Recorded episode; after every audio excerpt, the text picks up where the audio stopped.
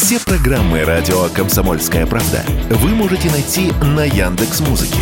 Ищите раздел вашей любимой передачи и подписывайтесь, чтобы не пропустить новый выпуск. Радио КП на Яндекс Музыке. Это удобно, просто и всегда интересно.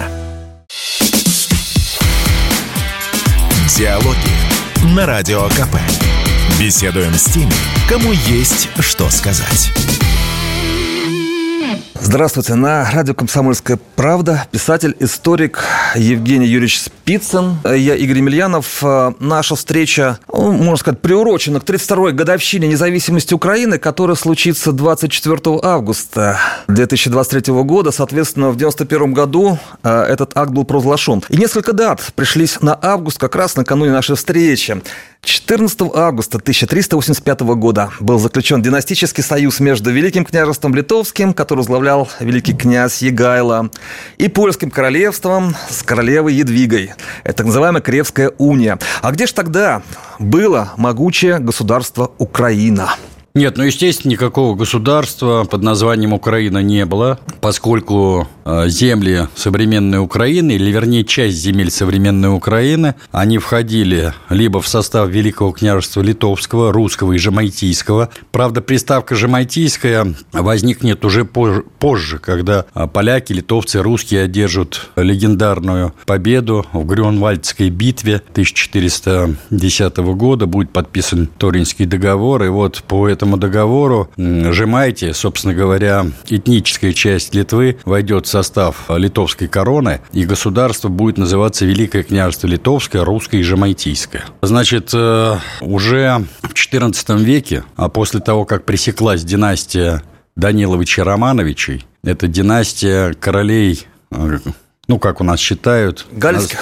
Да, галицко-волынских князей ну, великих князей, потомки Романа и Даниила Галицкого. А она пресеклась в 1340 году, а, когда на московском престоле сидел Иван Данилович Калита. Он, правда, досиживал последние свои месяцы жизни, но тем не менее, чтобы люди просто исторически понимали ту эпоху. То есть у нас на престоле сидел Иван Калита, в то самое время пресеклась вот эта ветвь династии Рюриковичей – которую традиционно называют Романовичи Даниловичи. И ну, что такие получилось? южно-российские, скажем так, южно-русские. Вернее. Южно-русские, да, потому что таких ветвей Рюриковичей было очень много. Угу. То есть и... были южные, северные. Да много, да. много, слушайте. И ну, точно и... не было никаких Да, украинцев. и черниговские князья, и переславские, и киевские, и смоленские, и все иные князья, они так или иначе были выходцами из этой династии. И в результате что произошло? Там началась свара между соседними государствами, и по итогам этой свары, в которой приняли участие и Венгрия, и Польша, и Литва, Волынь отошла Литве, а Галиция отошла Польше. Теперь дальше. В 1000... А левобережье Литве?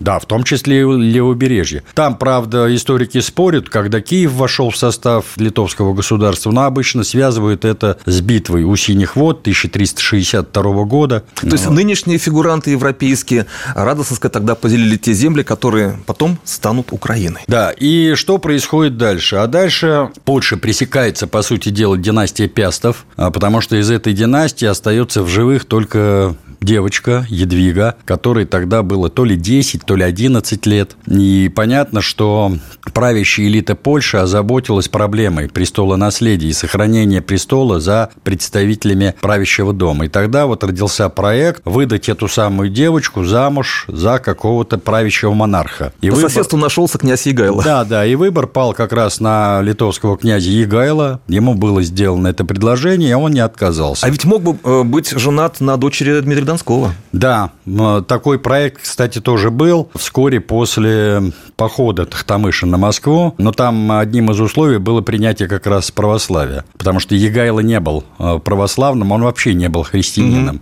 В общем, получается, что активно действовали поляки, активно действовало Великое княжество Литовское. Ватикан. Ватикан. Русское, так сказать, государство, которое формировалось вокруг Москвы, уже было сформировано. Но, разумеется, сказать, к сожалению э, или к счастью для нынешних э, украинских историков, Украина в данном случае не была не то что субъектом, она в принципе отсутствовала.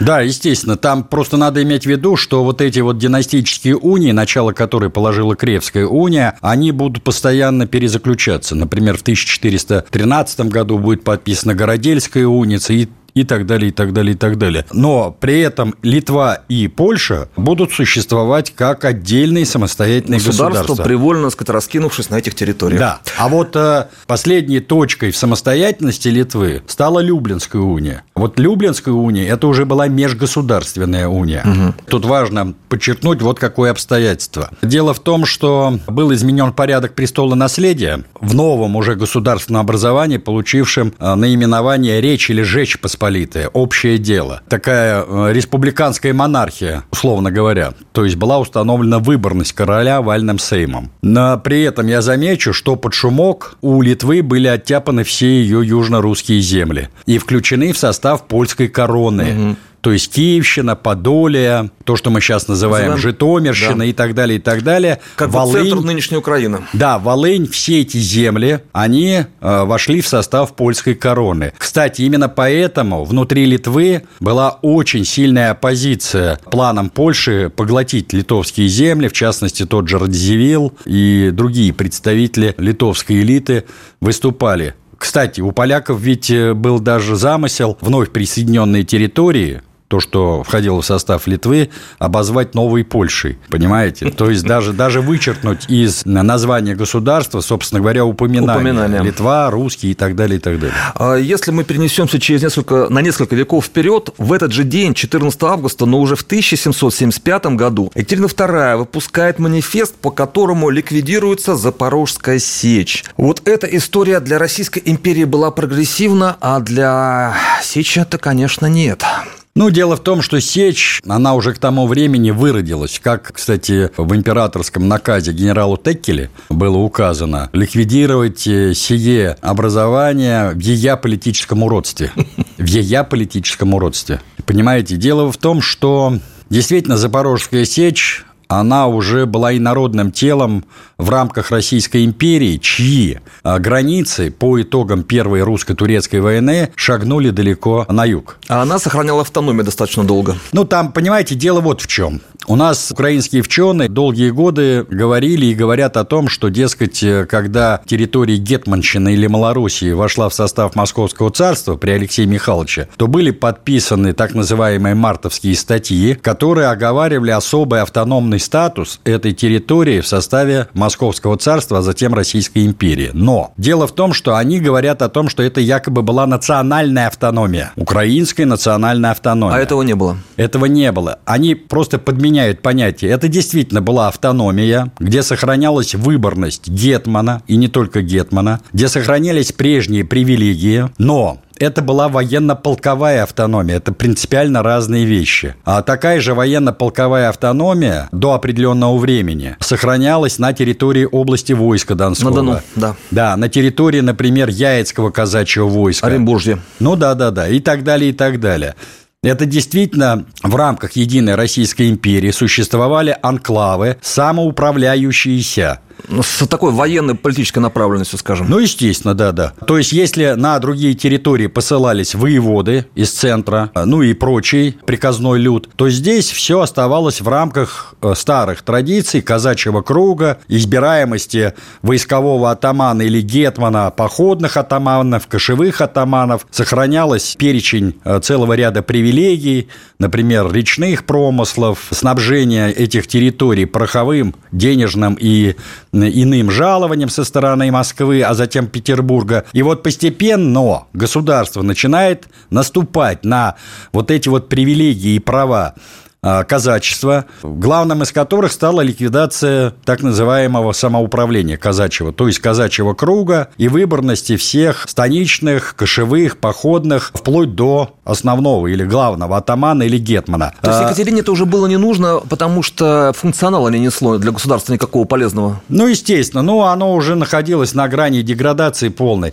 Там ведь надо просто иметь в виду, что до Петра I, до 1722 года, если быть точным, на территории территории Гетманщины или Малороссии Гетман избирался. И последний избранный Гетман это был Иван Ильич Скоропадский. Скоропадский. Да, а он лишился этой гетманской булавы, по сути дела, незадолго до своей кончины, когда поехал на торжества по случаю подписания нештатского мира. Он был в Москве больше полугода, и здесь он узнал о том, что для управления территорией Гетманщины образуется отдельная малороссийская коллегия во главе с бригадиром э, Вильяминовым. Степан Вильяминов, и он начал борьбу с Вильяминовым, причем, знаете, у кого он поддержку получил? У Александра Даниловича Меншикова. Но... Э, Соратника Петра Первого. Да, но ничего из этого не вышло, и он, э, несолоно хлебавший, поехал к себе в Глухов.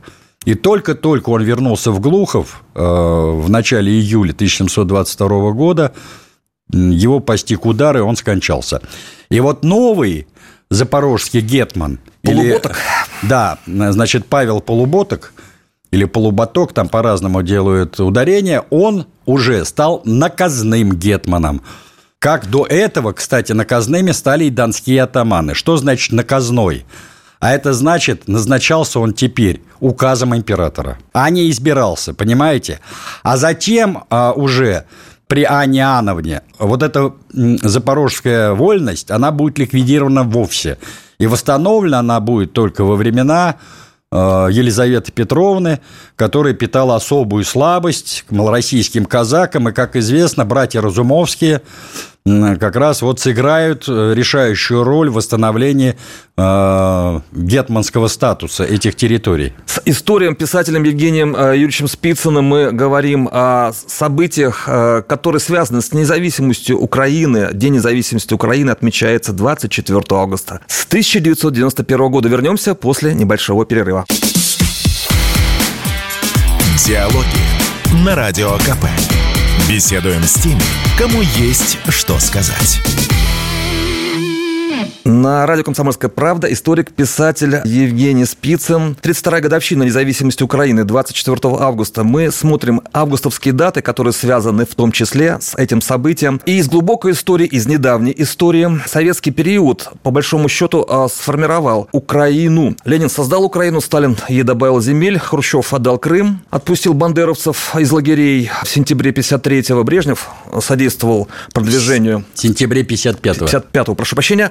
Брежнев э, содействовал продвижению выходцев из Украины в партийных структурах. Кто вообще из генеральных секретарей должен был сегодня быть для украинцев, ну, если не святым сказать, то чем-то близким к иконной? Вот из э, наших советских деятелей, каждый из которых внес немалый вклад в состоятельность этого государства в качестве украинской тогда еще СССР. Ну, мне трудно сказать, но дело в том, что ведь надо понимать, что идеология бандеровщины, она принципиально отличается от идеологии большевиков. Потому что одна идеология основана на зверином или лютом национализме. А у Большов интернационализм. Интернационализме, да. конечно. Дружбе народов и т.д. и т.п. А здесь полное отрицание и даже лозунги э, уничтожения, ликвидации целых народов, которые, по мнению идеологов украинского национализма, являются исконными врагами украинского народа. Более того, я вот э, в данном случае хочу напомнить одно из положений Дмитро Донцова, которого считают э, теоретиком украинского национализма. Вот в своем знаменитом опусе «Национализм» он писал, что наша задача ведь не просто создание этнически чистого украинского государства, а первейшей нашей задачей является уничтожение Московско-Азиатской империи, то есть России, поскольку без уничтожения этого злейшего врага нашего народа мы построить окончательно и бесповоротно вот такое украинское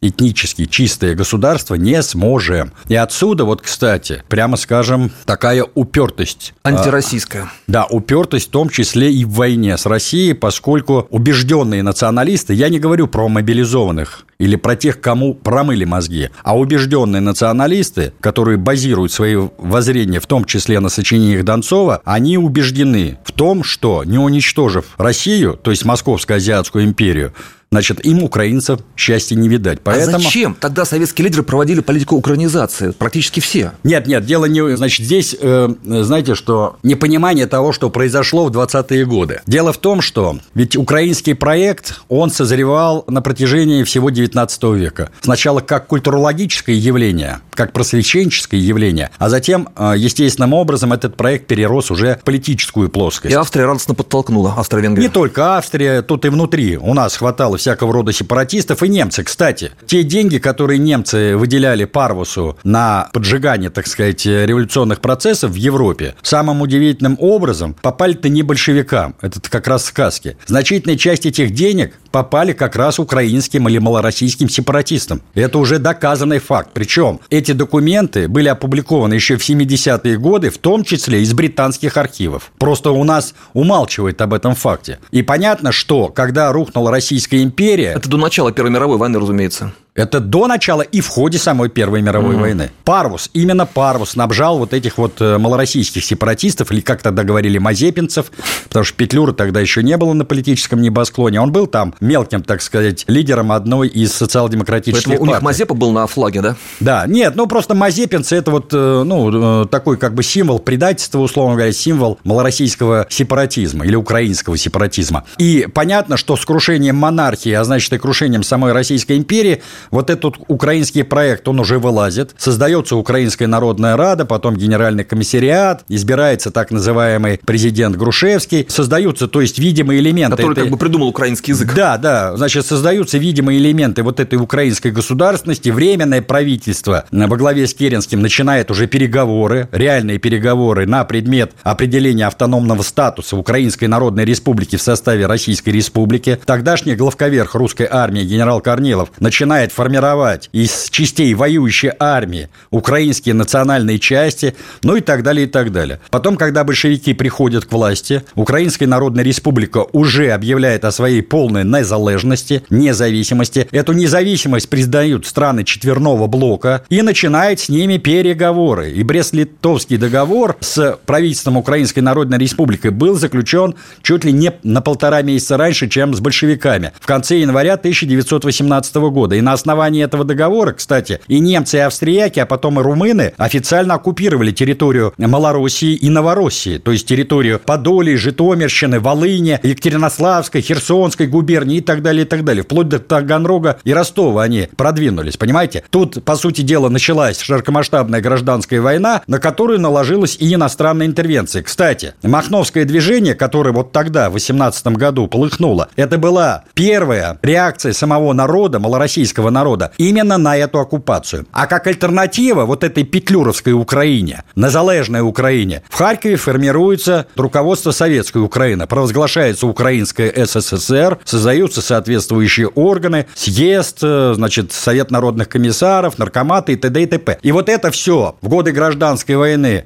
выкристаллизовывалось. В годы гражданской войны был подписан в 19 году союз между советскими республиками, хозяйственный, политический, военный союз, Союз, и потом, уже после окончания гражданской войны, иной формы собирания осколков Российской империи, как создать Союз свободных республик, просто не было. Надо же на события смотреть конкретно исторически. И вот после создания Союза СССР часть политической верхушки Украины стали опять заниматься сепаратизмом. Почему? А вот здесь ларчик открывается просто. Дело в том, что в 1920 году, когда стало всем очевидно, кто одержит верх, вчерашние бородьбисты, то есть члены эсеровской партии, на Украине. Они провели съезд, самоликвидировались и стройными рядами вступили в РКПБ, Российскую коммунистическую партию большевиков, и, естественно, ее отделение, то есть КПБУ, Коммунистическую партию большевиков Украины. И там они быстренько заняли руководящие посты. Ну, э, таких персонажей можно назвать Хвыля, Любченко, значит, Скрипник, хотя Скрипник и до этого состоял в большевистской партии, Шумский и так далее, и так далее. И вот именно эти ребята заняли руководящие посты не только в Совнаркоме Украины, но и в ЦК КПБУ. И именно они стали стали проводить украинизацию на Рагульской манер. Этот на процесс... Хуторской. Да, на Хуторской. Этот процесс начался уже в 23 году, и принял он самые такие вот, как бы помягче выразиться, недопустимые формы. С перегибами. С очень большими перегибами. При этом я замечу, что часть э, высшего партийно-государственного руководства это поддерживала. Как ни странно, прежде всего, Бухарин и Зиновьев. Ленин к тому времени уже был тяжело болен, а часть партийно-государственного руководства, в частности Сталин, с очень большой опасностью опаской за всем этим следили. Да и внутри самой Украины было немало деятелей, которые тоже отрицательно относились вот к этому процессу насильственной украинизации. Я здесь подчеркиваю слово «насильственной» или «коренизации», как тогда говорили. Это мы сейчас говорим о украинизации. Тогда термин этот не использовался. В частности, первый секретарь, или, как тогда говорили, генеральный секретарь ЦК КПБУ Эммануил Квиринг, он даже вынужден был подать в отставку. И вместо него в Харьков первым секретарем поехал Лазарь Моисеевич Каганович. Сталин думал, что Каганович в силу своего авторитета, в силу своей харизмы, характера сможет справиться с этой публикой. Но Лазарь Моисеевич не смог ничего поделать. И вот тогда, в апреле 26 года, Сталин пишет небольшое, но очень содержательное письмо. Оно называлось так. Товарищу Кагановичу и другим членам ЦК Компартии Украины. Я, чтобы не занимать время, коротко скажу два основных положения этого письма.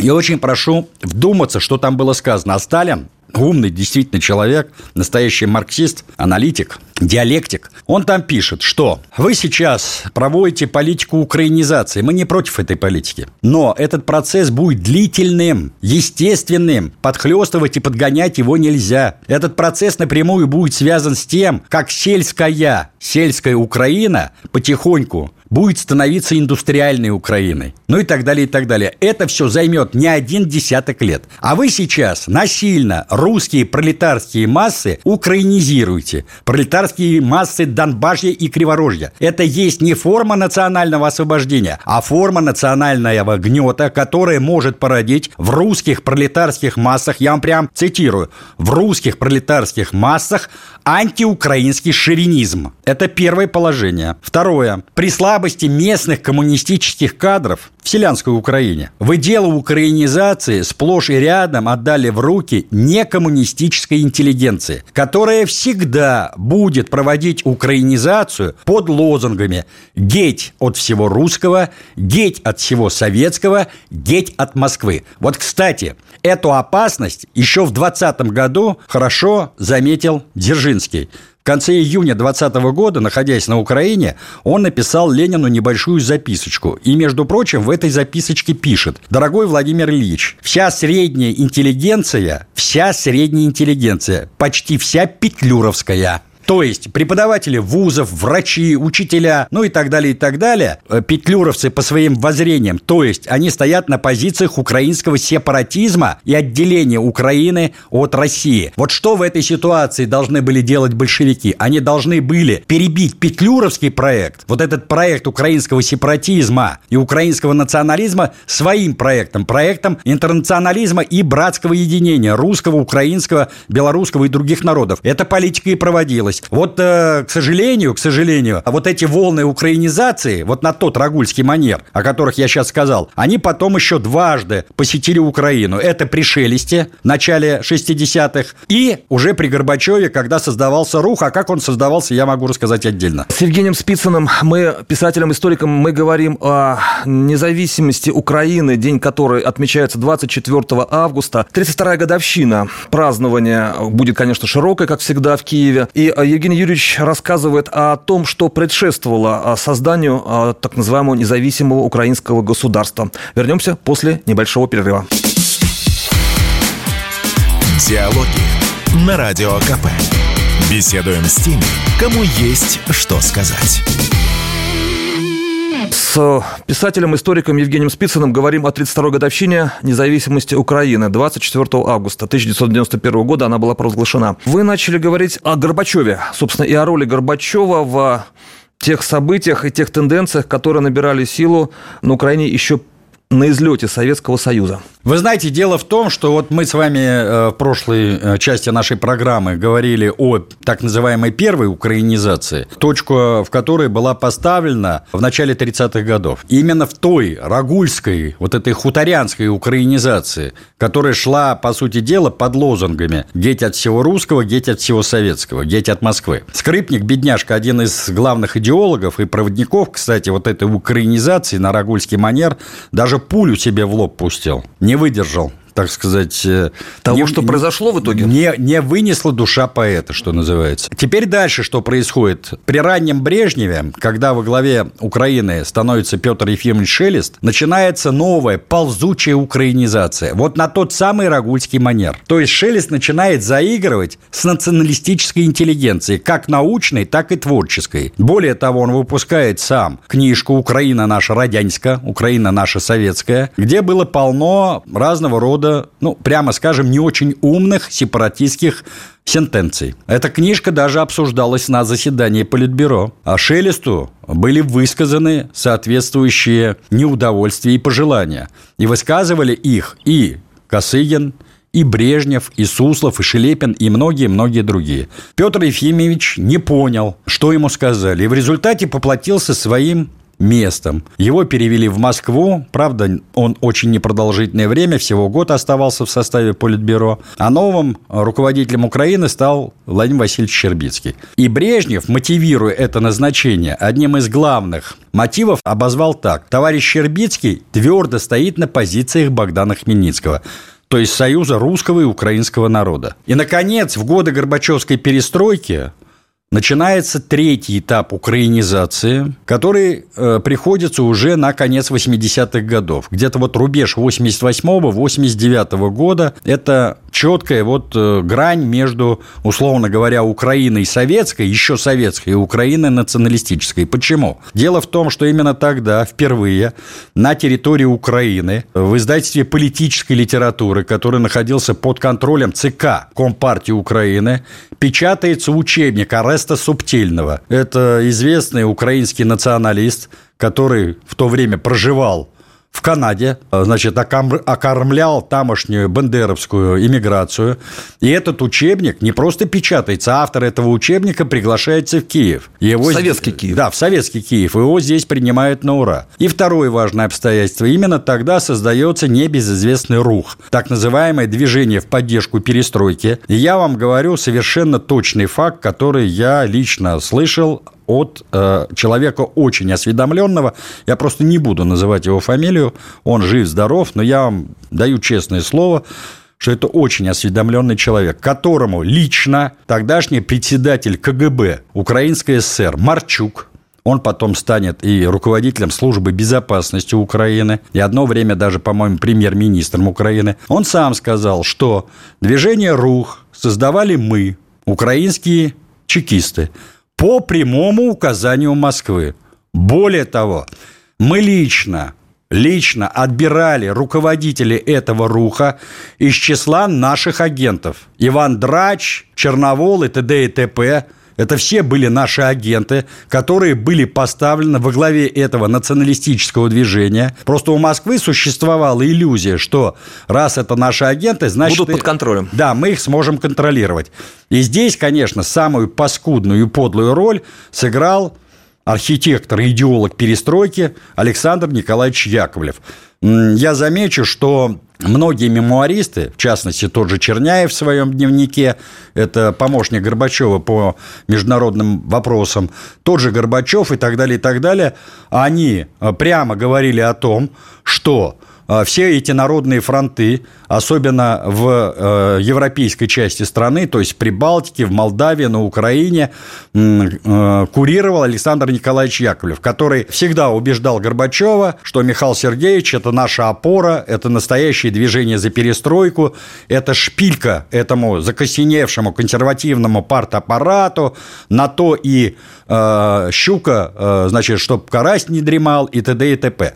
То есть э, в представлении Яковлева и Горбачева вот эти народные фронты антисоветские, антирусские и так далее, и так далее, прозападные по своей сути и по идеологической сути, и по всем остальным параметрам, в том числе и по финансированию. Потому что сейчас выясняется, что, например, тот же Союз в Литве, а затем и РУХ, они финансировались по тайным каналам из кубышки Центрального разведывательного управления. Понимаете? Горбачев не мог не знать Конечно. о том, что РУХ создается именно таким образом. Конечно, он об этом знал. Раз, послушайте, раз шла установка из Москвы, то есть, э, ну, читай, от председателя КГБ Крючкова, а я напомню, что после 19-й партконференции э, Чебриков, он пересел в кресло секретаря ЦК по правовым вопросам, а новым э, руководителем КГБ стал Владимир Крючков. Это один из ближайших соратников Андропова, который начинал с ним работать еще в Венгрии в посольстве, а потом был его правой рукой и в аппарате ЦК, и в КГБ и так далее.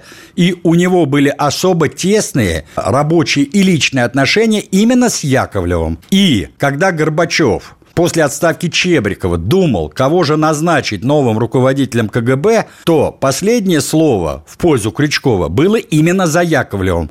А зачем Яковлев продвигал именно Крючкову? Ну, задайте себе этот вопрос. Особенно пометуя очень невнятную роль а, Крючкова в событиях августа 91 года.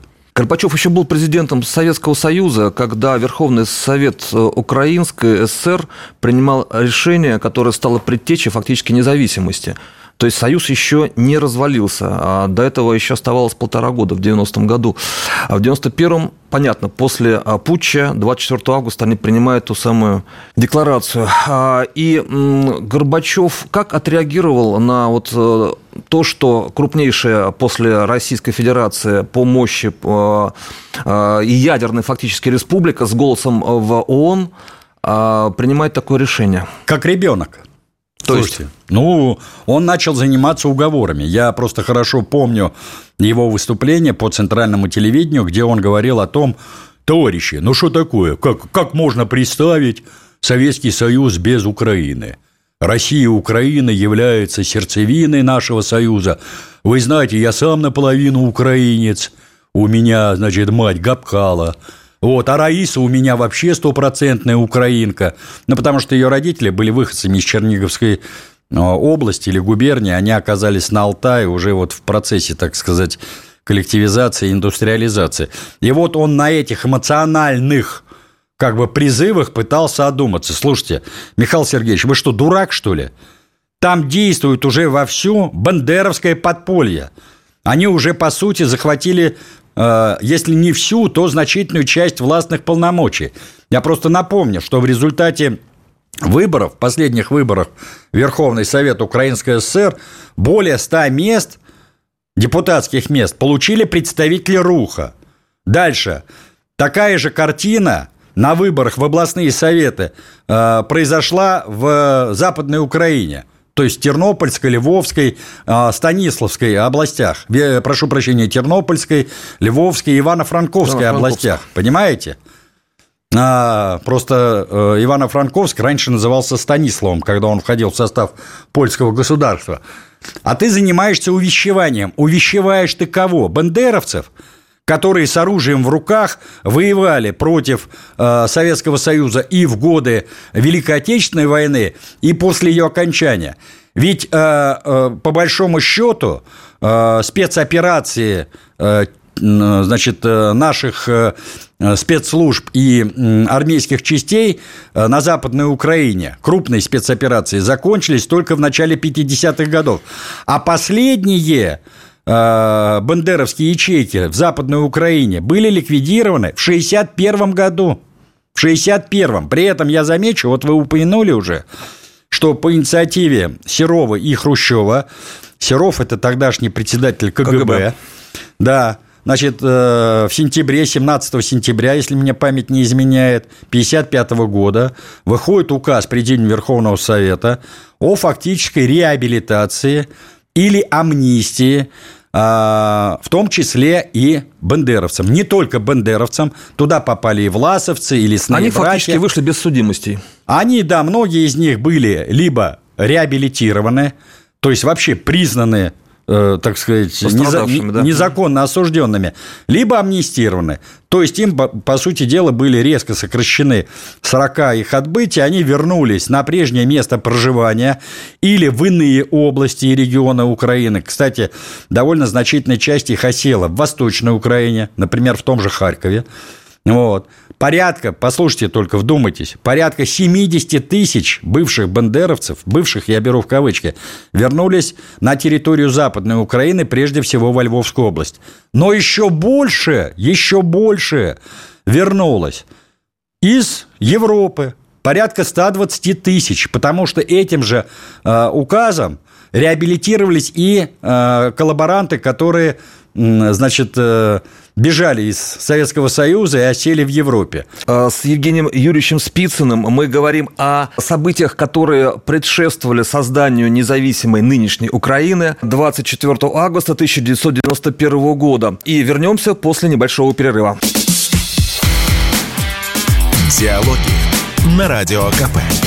Беседуем с теми, кому есть что сказать писатель, историк Евгений Ильич Спицын. Говорим с ним э, на радио «Комсомольская правда» о 32-й годовщине независимости Украины 24 августа. Эта дата будет широко отмечаться в соседней с нами стране. И мы завершили предыдущий блок а, разговором о том, что терял управление над ситуацией Горбачев. А Борис Ельцин избирается президентом тогда еще Российской Федерации. РСФСР. Э, РСФСР. А, и через э, полтора года в Беловежье происходит то, что происходит. Действительно, Ельцин мог тогда сохранить Крым российским, но он фактически именно в Беловежье отдал его Кравчуку Украине. Вы знаете, дело в том, что я считаю, что он не только мог э, потребовать вернуть Крым обратно в состав России, он мог потребовать от Кравчука исполнить э, закон о порядке выхода Союзной Республики из состава Союза СССР. Этот закон был принят в апреле 1990 года. Там была довольно сложная процедура этого выхода. А, значит, запуску этой процедуры должен был предшествовать референдум с четко поставленным вопросом. Затем в случае, в случае одобрения а, того вопроса о выходе, который был поставлен, создается рабочая комиссия из а, представителей Федерального центра и Союзной Республики, которая решает все спорные вопросы, территориальные, финансовые и т.д. и т.п. Срок работы этой комиссии устанавливался до пяти лет. Я вот это хочу подчеркнуть. Не пять лет, а до пяти лет. То есть могли договориться и в течение года, и полугода, или трех лет, и т.д. и т.п. Потом, когда уже завершалась работа этой комиссии, когда были расставлены все точки над «и», надо было проводить еще один референдум. Вот как могла по закону теперь выйти Союзная Республика из состава СССР. Никто не уполновачивал эту пьяную троицу подписывать какую-то бумаженцию о распуске Советского Союза и об аннулировании несуществующего союзного договора. Я вот это хочу особо подчеркнуть. Никакого союзного договора по факту в 91 году не было. Его и в 81 году не было. И в 71 году его не было. Я вам даже больше скажу. Его и в 23 году уже не было. Потому что что собой представлял союзный договор, подписанный 30 декабря 22 года? Это была протоконституция которая была заменена через полгода, 6 июля 23 года, уже первой полноценной союзной конституции. Вот и все. И с этого момента договор от 30 декабря 1922 года прекратил свое существование, остался лишь историческим актом или фактом и не имел никакой юридической силы. А они взяли, денонсировали несуществующую бумажку. Они с таким же успехом могли денонсировать какой-нибудь нанский эдикт там Генриха IV. Вы понимаете? Или булу там какого-нибудь римского папы. И ни один юрист, а у нас же высоколобые юристы сидели во всех академических и учебных институтах, не сказал об этом. Больше того, сам Горбачев был юристом, который закончил МГУ. Ты вообще в глаза видел союзный договор? Это 26 статей, конституционных статей о разграничении предметов ведения между федеральным центром, ну или союзным центром, и теми республиками, которые входят в состав этого центра. Перечень наркоматов, союзных, союзно-республиканских и т.д. и т.п. Вот о чем речь-то идет. При Ельцине в 1994 году было выведено оружие из э, ядерное оружие да. из Украины на территорию Российской Федерации. Это можно поставить ему в заслугу? Или это заслуга Клинтона и Мэджера? Да слушайте, я вас умоляю, Ельцину вообще было по барабану. Ему что говорили, то... Но он же подписывал. Ну, он подписывал, он похмелился и подписал. А до этого он пребывал в... А он настаивал на выводе э, Нет, нашего это... ядерного оружия на территорию страны? Нет, ну это понятно. Но тут, конечно, инициатива была прежде всего у американцев. Больше того, я хочу сказать, сказать, что в 91 году, когда Буш последний раз приезжал в Советский Союз, не в Россию, а в Советский Союз, он специально после Москвы заехал в Киев, выступал там в Верховной Раде и просил украинских депутатов не подстегивать процесс выхода Украины из состава Союза СССР. Именно из-за ядерного оружия. Конечно. Мотивация была такая. Американцы очень боялись, что после развала Советского Союза значительная часть ядерного оружия окажется бесконтрольной. И непонятно, есть, кому попадет. И непонятно, кому попадет. Потому что тогда они еще не контролировали политические элиты и политические процессы на Украине Украине. А там к власти мог прийти кто угодно.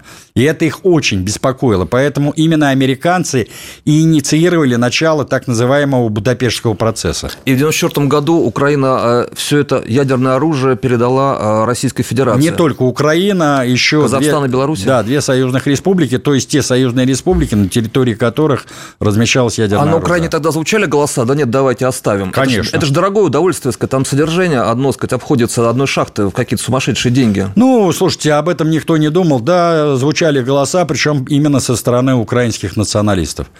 Ведь э, наиболее здравые политики и умные политики, я в данном случае не беру их э, политические взгляды, тот же Собчак, ну, давайте прямо скажем, он был далеко не дурак, вот. Он же еще тогда, в 92 году, э, сказал о том, что война между Россией и Украиной, вот при, при подобном развитии событий она будет неизбежна. Но это, об этом говорили очень многие, а у нас просто э, занимались, знаете, как убаюкиванием. А, сейчас мы э, как раз накануне э, Дня независимости Украины мы видим следующее. Знаменитую скульптуру «Родина-мать». Евгения Учетича, которую открывал, кстати, Леонид Ильич Брежнев да, 9 мая 1981 года. Да, да. 30 июля а, там снимают, срывают буквально герб Советского Союза, и к 20 августа обещают поставить трезуб, этот символ, так сказать, новой независимой Украины.